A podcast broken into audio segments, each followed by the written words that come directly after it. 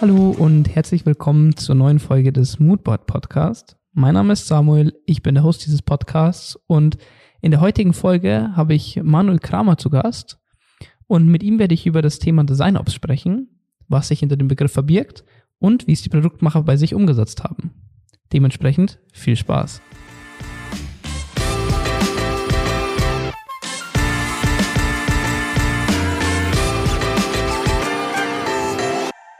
Hi Manuel, äh, freut mich, dass du hier bist. Äh, ich hatte es im, äh, kurz im, im, Intro schon, hatte ich dich schon angekündigt. Und zwar ähm, werden wir ja beide ja heute ein bisschen über dieses ganze Thema Design Ops, also noch ein Buzzword eigentlich, ähm, sprechen.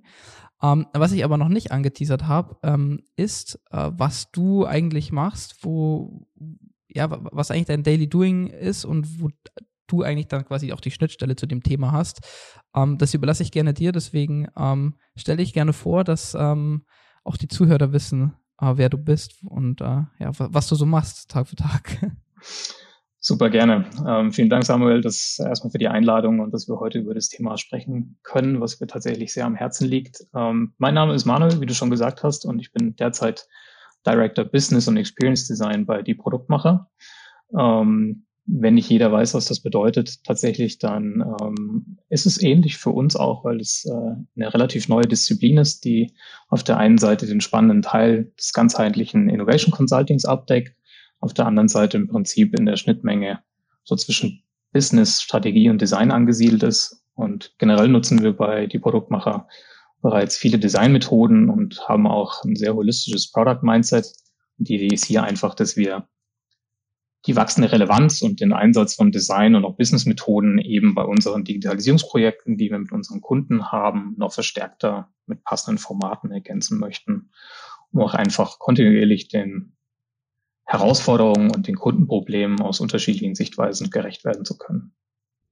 Also da, also da quasi einfach ähm, wie soll ich sagen, da, da dem, dem, diesen wichtigen Thema noch einfach einen, einen Rahmen quasi zu geben, ne? Genau. So, ja. okay.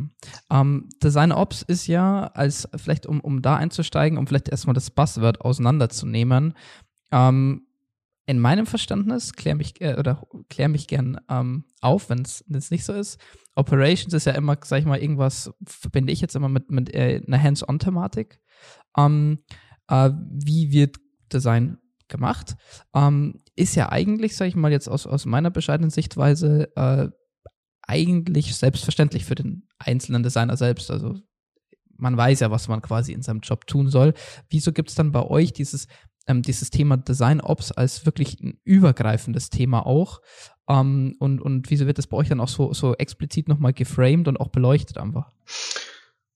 Ja, absolut valide Frage. Ähm, wenn wir so auf dieses Design Operations Menu schauen oder auch die, die Landschaft, die wir da so zeichnen, dann ist der, ist das Grundbedürfnis einfach, dass die Designer Struktur brauchen. Ja, und wie du schon gesagt hast, ist einfach diesen Doing-Faktor und grundsätzlich sollten die Praktiken für Design Operations auf der Grundlage der größten Gaps und, und Pains der jeweiligen Organisation irgendwie definiert werden. Und so tun wir das eben auch. Und ähm, die Konzentration dabei liegt eher auf der Planung und der Implementierung von Prozessen ähm, zur Unterstützung von Designern. Und da geht es viel darum, wie wir als Designer letztendlich tagtäglich zusammenarbeiten, unsere tägliche Arbeit erledigen oder letztendlich mit unserer Arbeit auch einfach einen gewissen Impact bei unseren Kunden oder für Nutzer erzeugen möchten.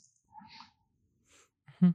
Um, ist quasi ums, ähm, es gründet sich ja, so wie es ich jetzt verstehen würde, ähm, Leute, die den Podcast schon ein bisschen länger verfolgen, ähm, es gründet sich ja quasi eigentlich dann auch immer auf auf dem, wofür die, die Company auch steht, wo es dann in Richtung ähm, Vision und solche Geschichten geht. Was wir haben, haben wir auch schon im anderen Podcast beleuchtet. Ähm, heute soll es ja eher darum gehen, ähm, was ist dann quasi so der nächste Step? Also wie kann man eigentlich diese sehr, wenn man jetzt eine sehr abstrakte Vision zum Beispiel hat, wie kann man das dann ähm, wirklich in ähm, Anleitung klingt jetzt ein bisschen bescheuert, aber äh, einfach in ein vernünftiges Framework packen. Ähm, so habe ich jetzt verstanden. Die wichtigste Frage oder eine der wichtigen Fragen, die, die mich auch da interessieren, ist dann, ähm, was ist die Zielsetzung dahinter? Also du hattest ja kurz angerissen, es sind so ungefähr so, man kann es so ein bisschen in drei grobe Punkte unterteilen, wie ich es verstanden habe. Ähm, dieses, dieses, wie, ähm, wie man zusammenarbeitet ähm, und, und auch dann auch am Ende, welchen Impact man ähm, daraus dann, dann generieren kann. Ähm, aber was ist so die, die Gesamtzielsetzung zu sagen, okay, wir überlegen uns das jetzt, dieses, dieses Framework zu machen? Ja. Vielleicht gehen wir noch einen Schritt zurück und, und gehen noch mal tiefer ins Was rein. Tatsächlich, ich habe da vor längerer Zeit eine ganz schöne Definition gefunden, ähm, wo es irgendwie sinnbildlich darum geht, dass sich Design Ops auf die äh, Orchestrierung und Optimierung von Menschen und Mitarbeitern konzentriert und auch deren Prozesse und das eigentliche Craft, also das Handwerk des Designers äh, bezieht. Und das Ziel war hier ganz klar beschrieben, man möchte einfach den Wert und die Wirkung von Design im größeren Ausmaße verstärken. Und ähm, für mich selbst und auf Basis meiner Erfahrungen die letzten Jahre ist Design Ops mittlerweile eher so ein Sammelbegriff geworden für die Bewältigung von diesen gesamten Herausforderungen. Also zum Beispiel, ich möchte mein Designteam wachsen sehen und weiterentwickeln. Ich möchte Mitarbeiter mit den richtigen Skills finden und letztendlich auch heiern. Ich will effizientere Arbeitsabläufe schaffen. Und als letztes Ziel wirklich so, dass letztendlich auch die Qualität und die Wirkung, also dieser Impact, vorhin schon genannt, von den Designleistungen einfach verbessert wird. Und ja. Äh, würdest du sagen, dass es da auch, weil wir es nämlich ähm, tatsächlich auch in der letzten Folge ja auch zum Thema UX-Strategie hatten. Mhm. Würdest du sagen, das ist, ähm, sind irgendwie, also mal artverwandte Themen, Schnittstellen, die es da gibt, oder ist, kann man das, ich meine, komplett auseinandernehmen kann man es natürlich nie, aber ähm, gibt es da Schnittstellen, einfach, um es vielleicht auch für mich besser einordnbar zu machen?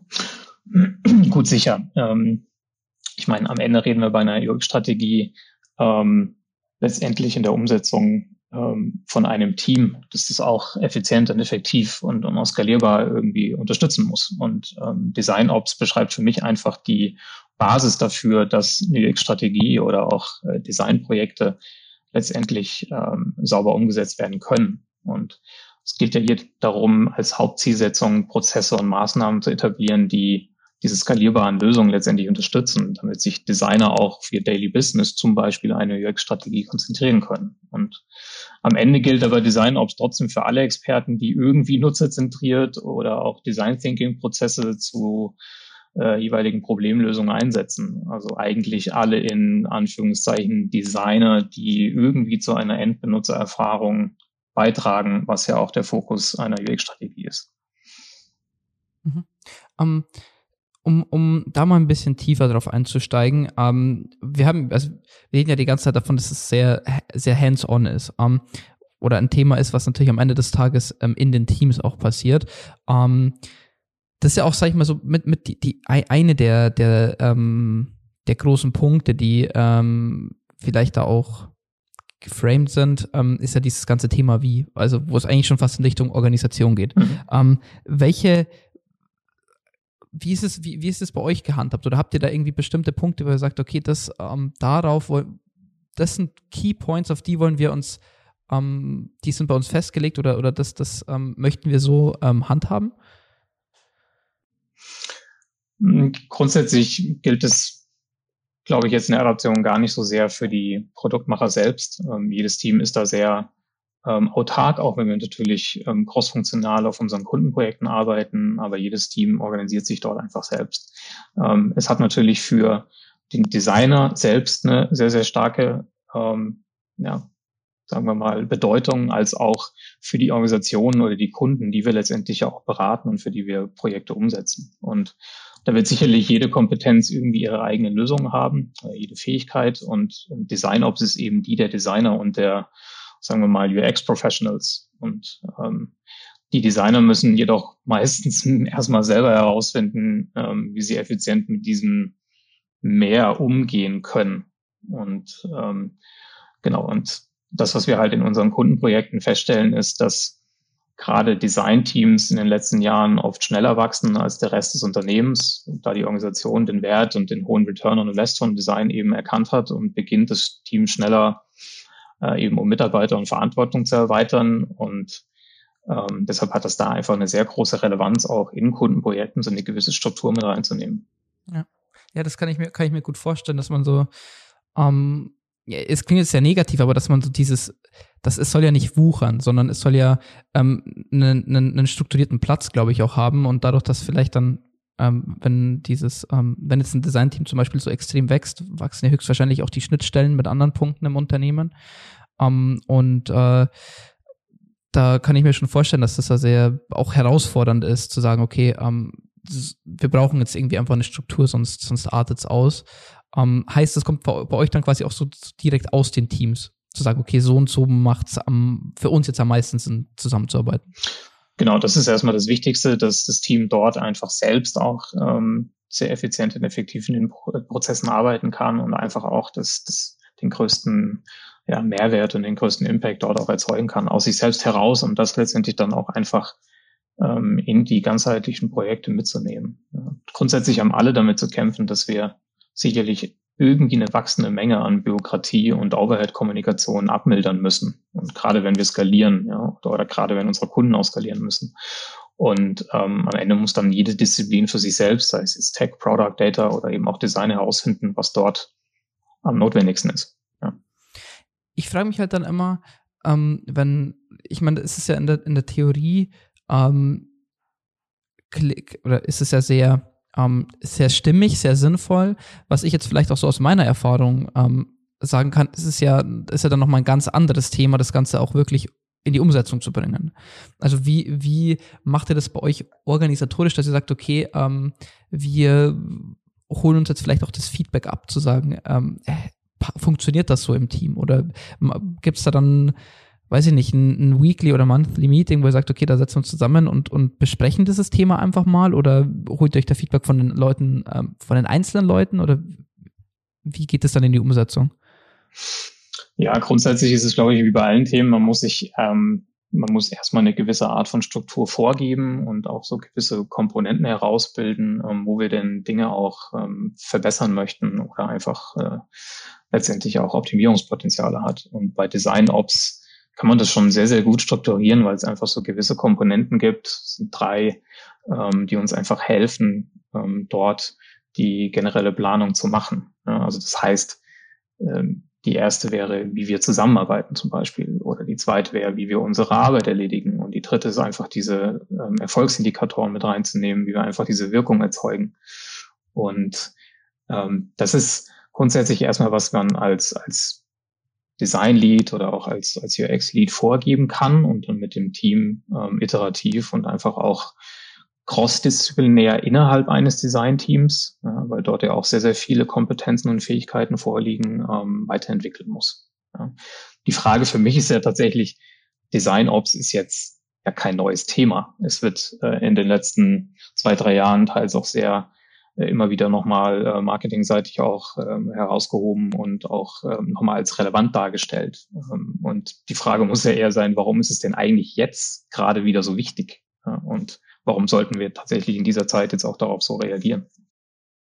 Die, das, die, die Frage wollte ich nämlich gerade auch stellen. Ähm, denkst du, es ist wichtiger geworden, jetzt vor allem, sag ich mal, bezogen auf, auch auf die aktuelle Situation, dieses Thema wirklich, sag ich mal, noch im, im, im Unternehmen noch mit zu pushen, weil man einfach sagt, okay, ähm, man hat vielleicht diese unsichtbaren Strukturen, die ja von automatisch kommen, wenn man, man ist in der Arbeit, es etablieren sich Meetings, es etablieren sich, es etabliert sich Austausch mit Leuten, ähm, ohne dass es auch geframed ist, aber wenn, glaube ich, man zu Hause ist, vor allem jetzt auf Bezug auch auf Homeoffice, ähm, hat das dann eine, eine, sag ich mal, einen höheren Stellenwert auch bekommen, denkst du? Ja, vor allen Dingen äh, in dem Punkt, wie wir eben zusammenarbeiten. Und das hat natürlich diese zwei Sichtweisen. Auf der einen Seite, wie man natürlich intern zusammenarbeitet und welche Formate man dafür ähm, auch äh, ins Leben ruft ähm, und, und kreiert. Auf der anderen Seite natürlich auch, wie wir mit unseren Kunden zusammenarbeiten. Und ähm, die Art und Weise, wie Designer arbeiten und, und miteinander und mit anderen Teams interagieren oder auch mit Kundenteams interagieren, die verändert sich ja grundsätzlich seit Jahren. Und diese Veränderungen machen natürlich Design-Ops aus meiner Sicht einfach notwendig. Und gerade in dieser Zeit, weil sich auch ähm, unsere ja, Arbeitsrhythmen und Arbeitsumgebungen und einfach auch, ähm, wie wir tatsächlich zusammenarbeiten, ähm, jetzt durch ähm, die aktuelle Situation natürlich extrem verändert hat. Und dort gibt es sicherlich auch ähm, hilfreiche Iterationen in so einem doch etablierten ähm, Framework, die man dort noch gehen kann. Ja. Ich denke auch, dass es, es ist bestimmt ja auch einfach ein, ähm, es ist jetzt nicht so, dass es ein Manifest ist, was unveränderlich ist. Ich glaube, dass es auch immer sehr dem Wandel unterliegt und das ähm, glaube ich auch, auch nicht ähm, die beste Lösung ist zu sagen, okay, wir, wir, wir werden jetzt fünf Jahre nach, nach Schema F arbeiten. Und danach gucken wir mal, ob wir es vielleicht irgendwie anders machen. Sondern ich glaube, das, man sieht es ja jetzt wieder, es ist ja ähm, von einem Tag auf den anderen, ähm, es ist irgendwie halt der, die, die Zeit zum Austausch irgendwie halbiert. Und ähm, vor allem beeinflusst dann ja extrem dieses Thema, wie, wie man zusammenarbeitet, ne? wie ja. man den Austausch macht, wie man sich organisiert. Ähm, und ich glaube, dass man da auch einfach ein bisschen ähm, Freiraum auch zur Interpretation lassen muss oder zur Veränderung zumindest lassen muss. Ja, absolut. Und das ist ja grundsätzlich auch erstmal eine absolut positive und, und mehrwerthaltige Entwicklung, ähm, die da in den letzten Jahren stattfand, wie ich finde. Also in vielerlei Hinsicht. Und das wurde, glaube ich, auch schon oft in der Podcast-Reihe genannt. Ähm, von anderen Designleadern haben ja Designer auch so ein bisschen den Kampf gewonnen, äh, mit am Tisch zu sitzen. Und wir sind mehr und mehr irgendwie Teil breiter strategischer Gespräche und viele Organisationen müssen nicht mehr vom Wert Designs überzeugt werden, sondern haben es verstanden. Und das finde ich erstmal positiv. Aber auch da ist es umso wichtiger, tatsächlich in diese ähm, Design-Ops äh, konkreter reinzugehen, ähm, weil Designer dann tatsächlich oft viel zu beschäftigt sind, um wirklich zu designen. Ne? Also diese, diese Anerkennung bedeutet manchmal auch oft, dass die, ja, aber auch oft, dass die zusätzliche Belastung durch die Beteiligung an dieser strategischen Arbeit, für die wir jetzt im Prinzip auch den Freiraum bekommen haben, neben den klassischen Daily Doing des, darf man sagen, Entwerfens und Recherchierens, ja, ja irgendwie bewältigt werden muss. Ja. ja.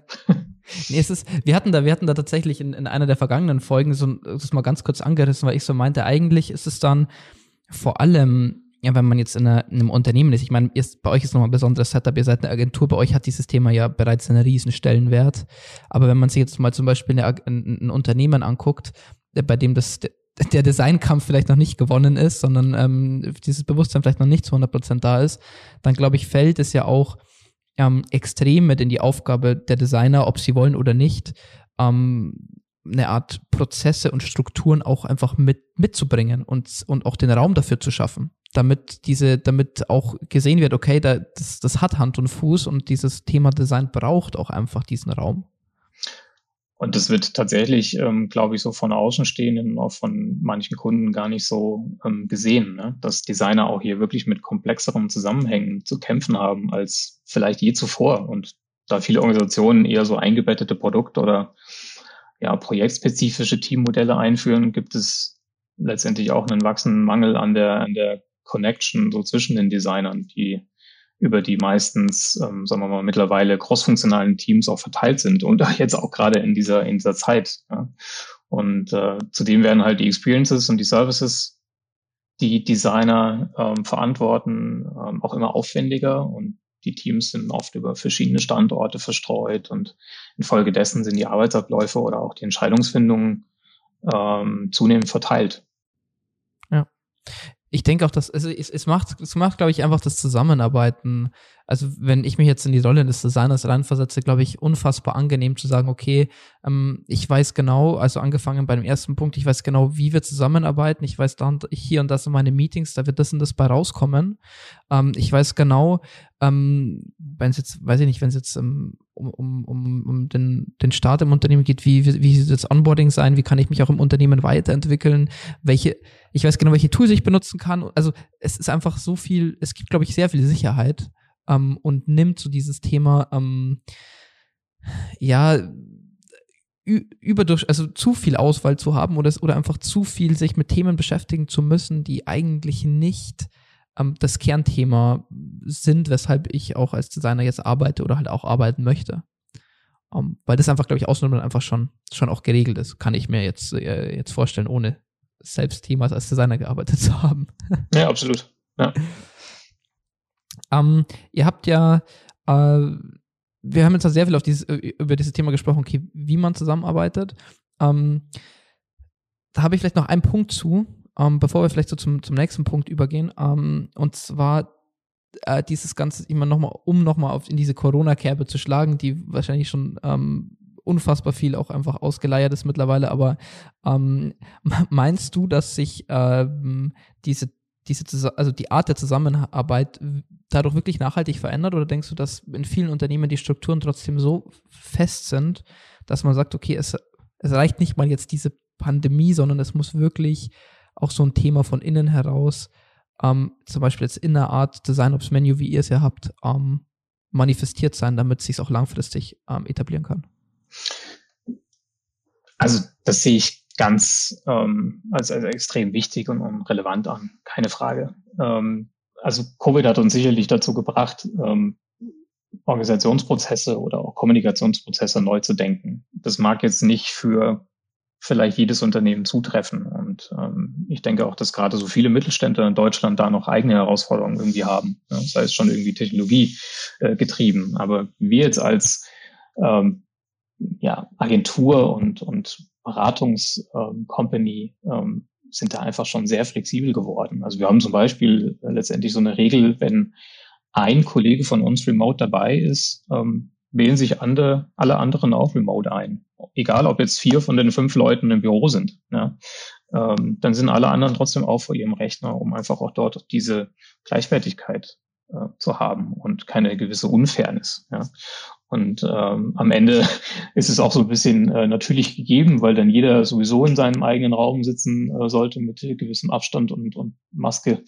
Ähm, also demnach passt es eigentlich da ganz, ganz gut zu. Und so zwischen den ähm, Terminen, natürlich sind irgendwie auch so Meetings via Zoom oder, oder Meet ähm, oder auch über Slack, wo wir arbeiten, ähm, gang und gäbe geworden. Und ähm, es ist gar nicht so schlimm, wenn man den ganzen Tag letztendlich jetzt in Meetings hängt, weil man muss ja irgendwie mit den Menschen ähm, sprechen und äh, muss sich dort anders strukturieren, macht man einen Coffee Talk mehr und ähm, weil man halt nicht zur Kaffeemaschine geht. Und ähm, das ist eigentlich alles, alles total wichtig und da kann man schon viel dafür tun. Ja. Ich glaube, ich glaube, das Potenzial, ich glaube, es ist, ähm, das Potenzial ist da zu sagen, okay, jetzt, jetzt wird aufgezeigt, dass es auch anders geht ähm, oder dass sich Dinge verändern werden und auch manchmal vielleicht auch verändern müssen. Ich glaube, es liegt jetzt dann auch sehr viel einfach an, ähm, an Management-Ebenen etc., um dann dieses Thema nicht einschlafen zu lassen, sondern wirklich zu sagen, okay, jetzt wo, wo der Input kommt, weil er halt kommen muss, ähm, von den Teams, von, von, den, von den Mitarbeitern zu sagen, okay, man muss sich neu organisieren etc., dann glaube ich, ähm, ab einem bestimmten Punkt liegt es dann am Management zu sagen, okay, das wollen wir jetzt irgendwie auch als Teil unserer Kultur ähm, in die Company bringen und auch irgendwo festhalten, ne? Kann, so stelle ich mir vor. Ja, absolut. Also grundsätzlich geht es ja darum, wie man ähm, Umgebungen und Formate schaffen kann im Rahmen der Zusammenarbeit, die einfach eine effektive Kommunikation ermöglichen. Und ich würde das jetzt erstmal nicht trennen nach Remote oder On-Site. Ähm, am Ende muss man irgendwie eine Struktur schaffen für Rituale und irgendwie Meetings mit unterschiedlichen Formaten man kann ja auch sicherstellen, zum Beispiel, dass die, die Räume, Umgebungen für die Zusammenarbeit förderlich sind. Und das gilt auch für die aktuellen Remote-Zeiten. Ne? Also nette Backgrounds in Zoom oder mal ein Blümchen auf den Tisch stellen, die die Kollegen sehen, ja? oder mit ähm, spannenden Kollaborationstools wie Miro arbeiten. Das hilft auch bei der Kreativität. Und ähm, zu guter Letzt heißt ja diese Zusammenarbeit auch, dass man Plattformen schafft oder neue Plattformen auch schafft, in denen der Austausch ähm, von Erfahrungen und Erfolgsgeschichten und den einzelnen Fähigkeiten und Interessen, also Interessen der Kollegen ja auch irgendwie möglich ist. Also dieses Knowledge Sharing ganz wichtig, weil man sich eben nicht persönlich im Büro trifft und weil man es irgendwie anders sicherstellen muss. Ja, ja, ja, das ist, ähm, ja, da hast du, da, da, ja, hast du absolut recht. Ähm, es ist ja, ich hatte ja gerade schon gesagt, ähm, diese zwei Punkte, wie man zusammenarbeitet und wie man dann auch, sag ich mal, ähm, die Arbeit selbst macht, sei es jetzt durch, ähm, durch, durch ähm, Toolsets, die man, die man gegeben hat, ähm, durch einen Designprozess, der, der irgendwo auch definiert ist.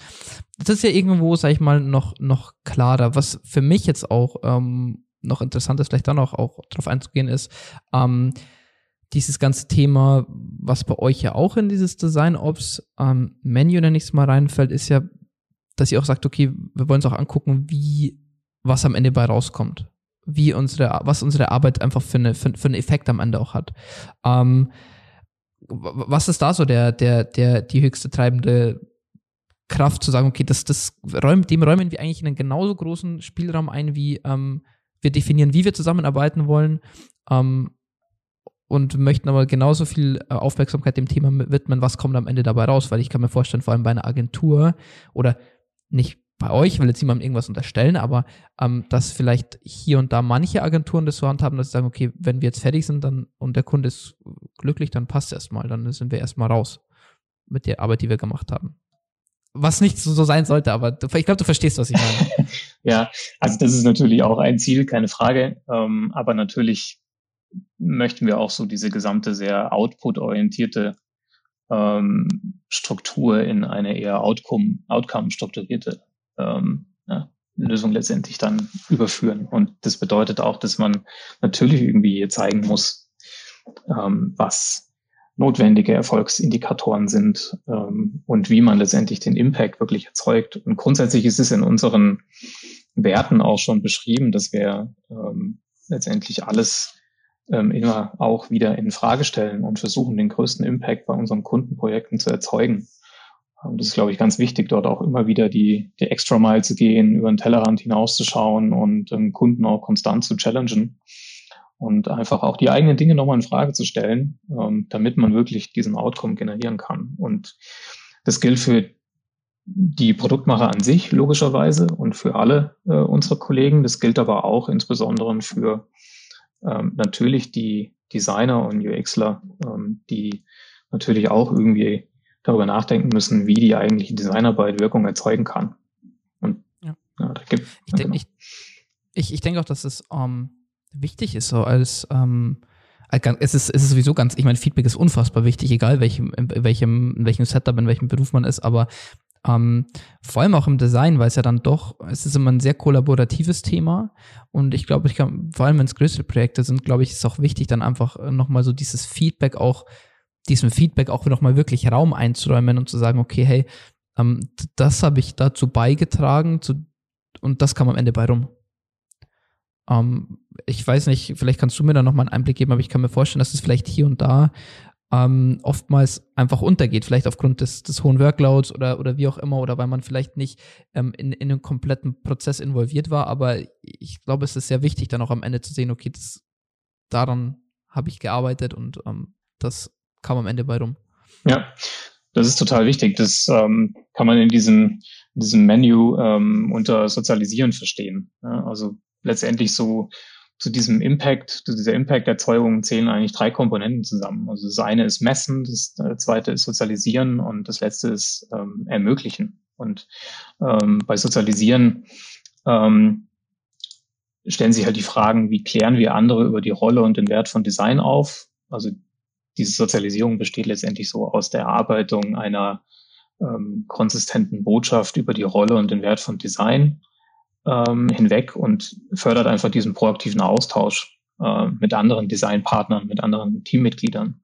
Und es ist wichtig, auch hier Erfolgsgeschichten über nutzerzentrierte Designprozesse oder auch Projekterfolge einfach zu erfassen und weiterzugeben und auch einzelne Designer oder auch das Team ähm, anzuerkennen und zu belohnen und ähm, einfach für die Designpraktiken und die Erfolgs- ähm, oder die Erfolge, die sie bei ihrer Arbeit letztendlich dann erzielen. Genau.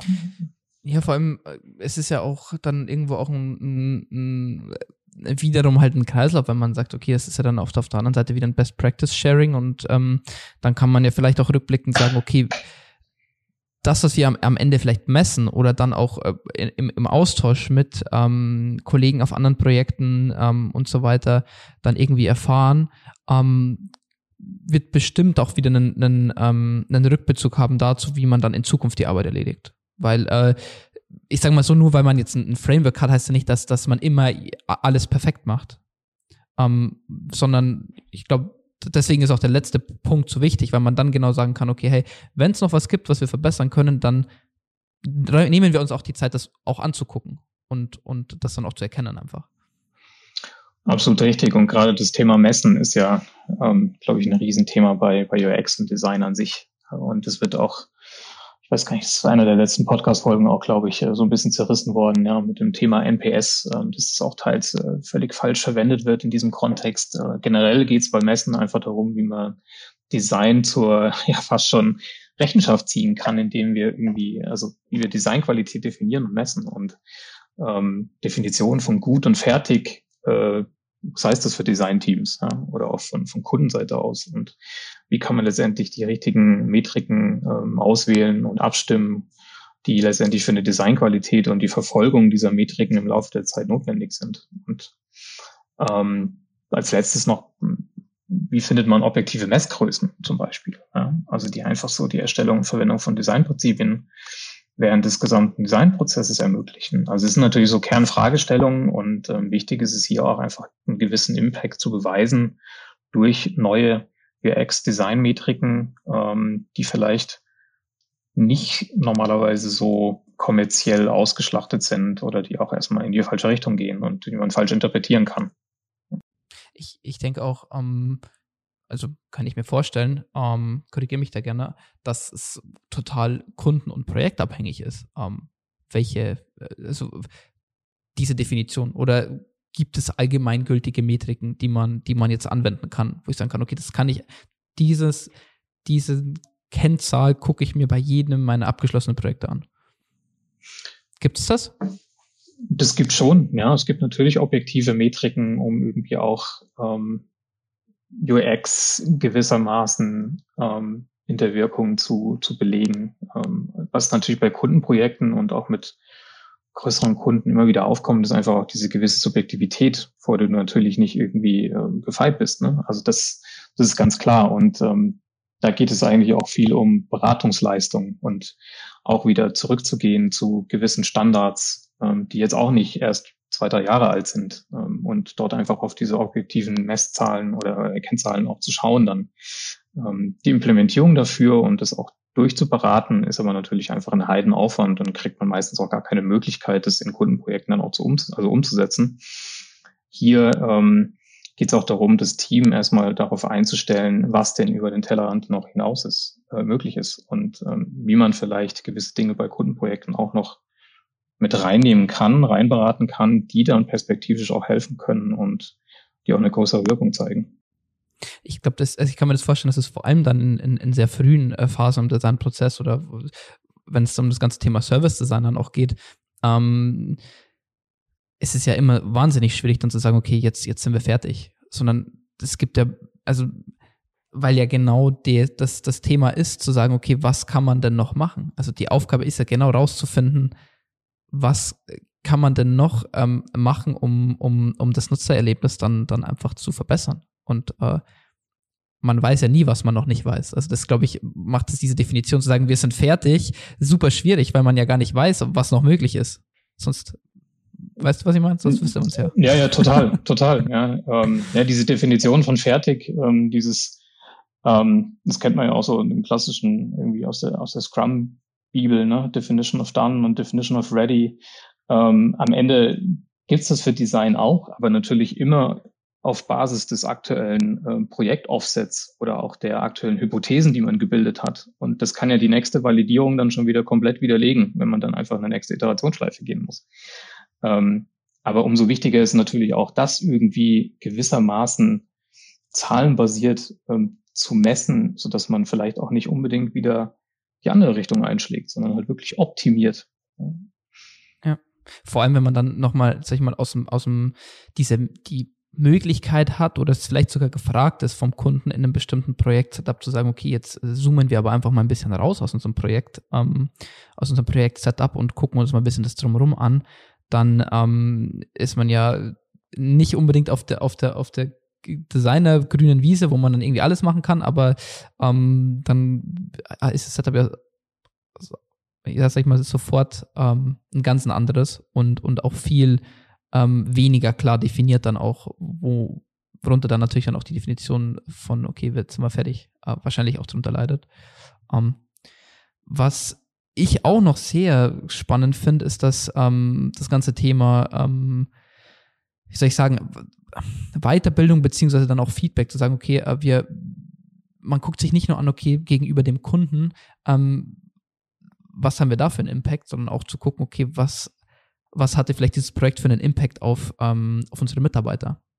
Zu gucken, okay, welche, welche Skill oder zu sehen, okay, welche Skills hat vielleicht jemand entwickelt oder vielleicht welche Skills tun sich auch erst auf oder erkennt man erst durch ein bestimmtes Projekt-Setup. Das ist ja auch wahnsinnig interessant, dann da das auch als Möglichkeit zu nutzen, zu sagen, okay, man, man ähm, kann sein, sein Design-Team intern ähm, so entwickeln, dass, dass jeder seine, seine Stärken dann entfalten kann quasi oder man seine Stärken weiterentwickeln kann. Ja, absolut. Ähm, das gehört für mich noch eigentlich zu diesem Part, wie wir eben zusammenarbeiten. Da gibt's so in dem, in diesem Standard eben diesen Punkt für Menschlichen. Also das heißt einfach, wie stellen wir sicher, dass jeder Mitarbeiter bei der Einstellung und beim eigentlichen Onboarding und auch bei der beruflichen Entwicklung in erster Linie als ähm, Individuum behandelt wird. Und ähm, man entwickelt hier zum Beispiel Einstellungspraktiken, die auf den Bedürfnissen des Designteams abgestimmt sind, oder man führt letztendlich auch konsistente Onboarding-Praktiken ein, um neue Teammitglieder effizient und effektiv aufzugleisen und auf den Volk, also auf den hoffentlichen äh, eintretenden Erfolg vorzubereiten. Und irgendwie standardisiert, also standardisiert man auch mit Skill-Matrizen und ähm, gewissen Möglichkeiten, ähm, hier transparent Karrierewege einzuschlagen, ähm, eben auch, also tatsächlich diesen, diesen, diesen Weg, ja. Und äh, das gilt sowohl für Management als auch für ähm, Nicht-Management oder auch Non-Leadership-Positionen im Designbereich. Ja. Das wäre dann vielleicht auch, ähm, es ist eine sehr, sehr gute Überleitung, ähm, beziehungsweise ein sehr, sehr guter Cliffhanger, ähm, weil wir tatsächlich auch schon, schon äh, relativ ähm, zeitlich dem, dem Ende äh, nah sind, ähm, wäre vielleicht eine sehr, sehr spannende Frage, das in der, in der nächsten Folge mal zu beleuchten, zu sagen, okay, ähm, das ganze Thema vielleicht auch auf, auf das Thema Management und Leadership zu beziehen. Ähm, wie, wie, wie man da eigentlich, ob es da genauso funktioniert, was es da vielleicht noch für zusätzliche Kriterien gibt. Ähm, genau. Dementsprechend ähm, um es nicht äh, zu sehr in die Länge zu ziehen, ähm, Manuel, es, äh, es war sehr, sehr aufschlussreich, muss ich sagen. Ähm, es hat mir sehr, sehr viel Spaß gemacht. Und ähm, ich hoffe sehr, dass wir vielleicht in der einen oder anderen zukünftigen Folge nochmal zusammenkommen. Und äh, ich hoffe, es äh, ging dir ähnlich. Sehr, sehr gerne. Mir hat es auch Spaß gemacht. Ähm, wenn du nichts dagegen hast, würde ich tatsächlich noch äh, einen kleinen Werbeteaser einschießen.